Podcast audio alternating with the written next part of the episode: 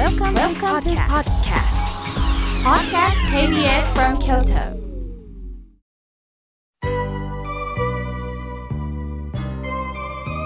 さあここからはたくさんのメッセージをいただきましたので順に紹介させていただきますまずはじめに宮崎県よりれいこさん妙慶さんおめでとうございます本年も良い年になりますようにとのことです。れいこさんいつもメールをありがとうございます。さあ続いての方です。千葉県より、えー、40代の女性ありがとうございます。妙慶さん先日テレビでご報話されていましたね。妙慶さんはただ原稿を読んでるという感じではなくって一言一言心を込めて視聴者の方に言葉を伝えられてます。また妙慶さんの人徳が伝わりました。ラジオをされてることこのテレビを見なければ知らなかったです。ネットで検索しているうちにこのラジオに出会いました。これから千葉県より聞かせていただきます。えっちゃんさん、ありがとうございます。あのー、昨年ね、あのー、テレビでご法話をということでね、私も、あのー、数人のお坊さんの中の一人としてね、法話をさせていただきました。また、あの、再放送があるかもしれませんのでね、ぜひ皆さん聞いていただけたらと思います。ありがとうございます。さあ、続いての方です。えラジオネーム森山の素顔さん、ありがとうございます。妙慶さん、いつも温かいご法話を本当にありがとうございます。そして前、井村屋さんの入社式の写真をネットで見ました。中央には浅田会長が座っておられまして、初々しい方たちのお顔です。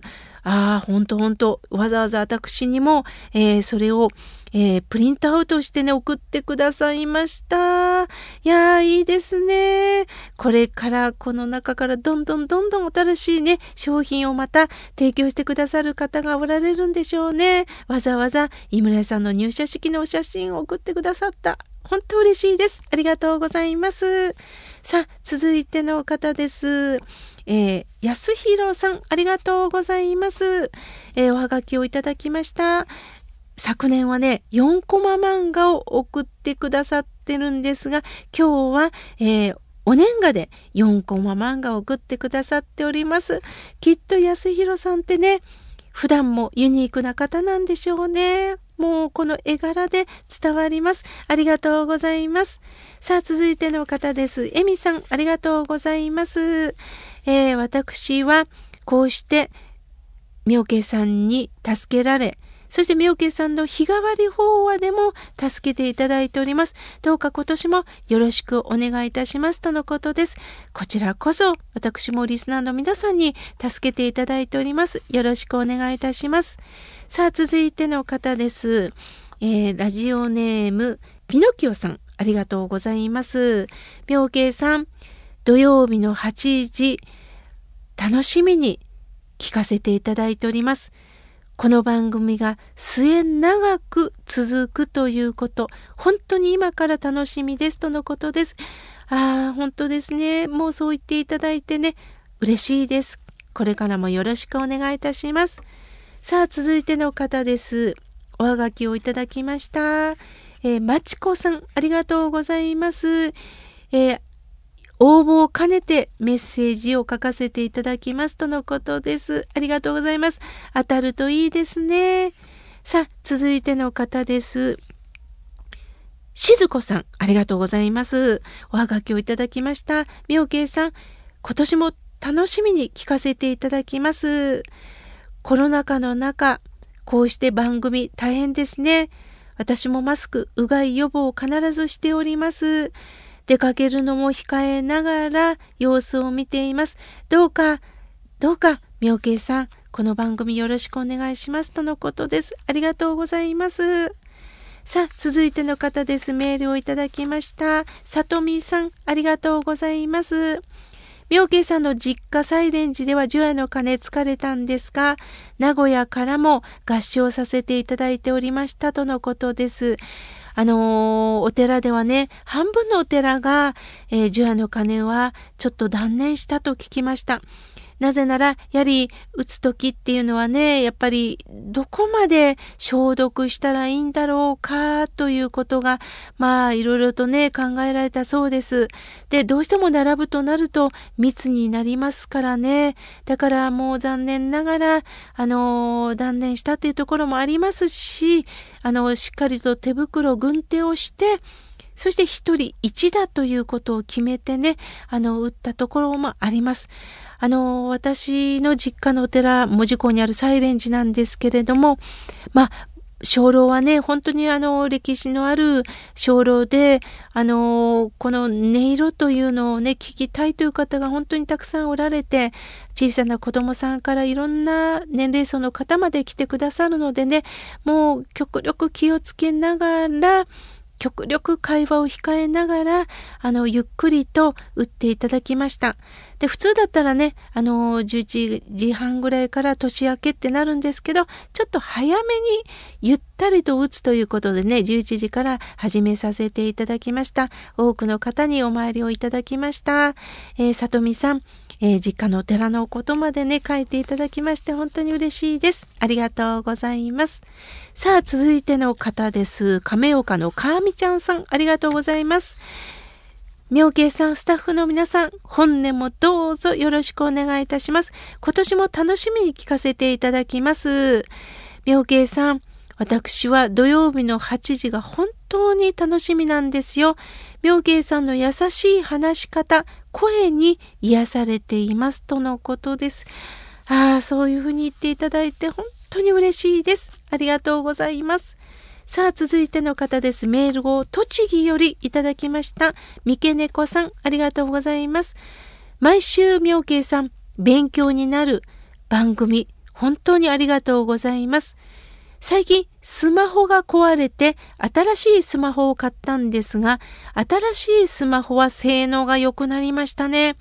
前のスマホはすぐバッテリーが減ってしまったんですけれども、新しいスマホは1日経ってもバッテリーの減りが少なくってとっても頼りになります。進化していますね、とのことです。本当ですね。もう昔、スマホとか携帯がない時代ってどうしてたんですかねそれはそれで過ごしてたんですよね。待ち合わせなんかもどうしてたのかな今はね、メールや電携帯でごめん遅れるとか間もなく到着とか言えるんですけれどもね、あの、それに慣れた分、まあ、平気で断ってしまうということも出てくるかもしれませんが、やはり、たとえ便利になっても人とのコミュニケーション、礼儀のあるコミュニケーションしていきたいですよね。三毛猫さん、ありがとうございます。さあ、続いての方です。南天の赤恵美さん、ありがとうございます。妙慶さん、いつも心を癒してもらってます。配偶者が認知症になっていろいろ悩みました。妙慶さんの言葉に元気をもらって頑張ってきた一年でした。どうか今年もどうかよろしくお願いしますとのことです。そうですか。連れ合いさんが認知症になられましたか。しかし、どうか、えー、なんての赤い実さん、手を握りながら背中をさすりながら、どうかどうかコミュニケーションしてください。そのあったかさ、ぬくもりは必ず伝わります。人間も記憶に限界があると思います。同じことの繰り返しになるかもしれませんが、同じ日というのは二度とありません。今日は二度と来ない。そんな気持ちでね、どうか接してほしいなと思います。さあ、続いての方です。ひねるとジャーさん、ありがとうございます。妙慶さん、本年もどうぞよろしくお願いします。法話を楽しみにしています。寒い日が続きますが、お体ご自愛くださいね、とのことです。ありがとうございます。お互いにひねるドジャーさん、気をつけましょうね。さあ、続いての方です。30代の男性、えー、山科の復活町ダメっ子トレーナーさん、ありがとうございます。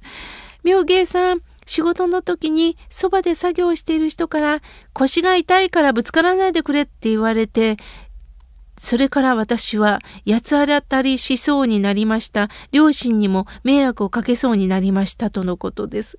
そうですよね。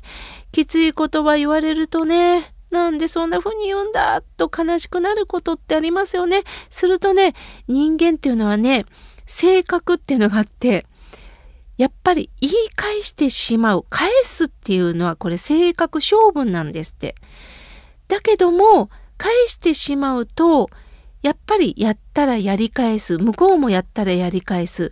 これがやはり恨みとかにもなって残っていくんですよね。そこで超ダメっ子トレーナーさんこうやってみませんか？返しても喧嘩になるだけ。その時は空に叫んでみよう。その時は植物に話しかけてみよう。何かかわいい置物、ぬいぐるみがあったら話しかけてみよう。すると空と大地がね、あなたの怒りとか悲しみを全部吸収してくれますよ。だからどうかどうか相手も余裕がないんだな。でも私も気をつけよう。そんな気持ちでね、やってみてください。さあ、続いての方です。えっ、ー、と、名前がないんですけれども、メッセージ紹介させていただきます。妙慶さんの存在、お言葉にただただ感謝です。どうぞ、体ご自愛くださいとのことです。ああ、そんな風に言っていただいて本当に嬉しいです。ありがとうございます。さあ、ジョニーさん、ありがとうございます。いや、私よりありがとうございます。妙慶さん、息子家族が集まり、おせち、お雑煮を食べてお祝いをしました。幸せな気分です。とのことです。そうですか、そうですか。どんなおせちだったんでしょうね。ありがとうございます。さあ、続いての方、花をかじったくんさん、ありがとうございます。今年もどうぞどうぞよろしくお願いいたしますとのことです。もちろん、こちらこそよろしくお願いします。続いての方です。南のわっぴんさん、おはがきとメールありがとうございます。どうか今年もよろしくお願いします。さあ、続いての方です。えー、山科のワンさん、ありがとうございます。妙慶さん、今年もどうかよろしくお願いいたしますとのことです。誰ならこそ、こういってメッセージをね、送ってくださるか、本当に嬉しいです。ありがとうございます。そして、えー、マサージさん、ありがとうございます。えー、妙慶さん、言葉遣い、いろいろですね。私は、えー、小学校1年の女の子とコーヒー紅茶を飲みました。お腹パンパンになりました。幸せになりました。いろいろ勧められたんですかね。優しいな。ありがとうございます。まだまだたくさんのメッセージをいただきましたが、来週紹介させていただきます。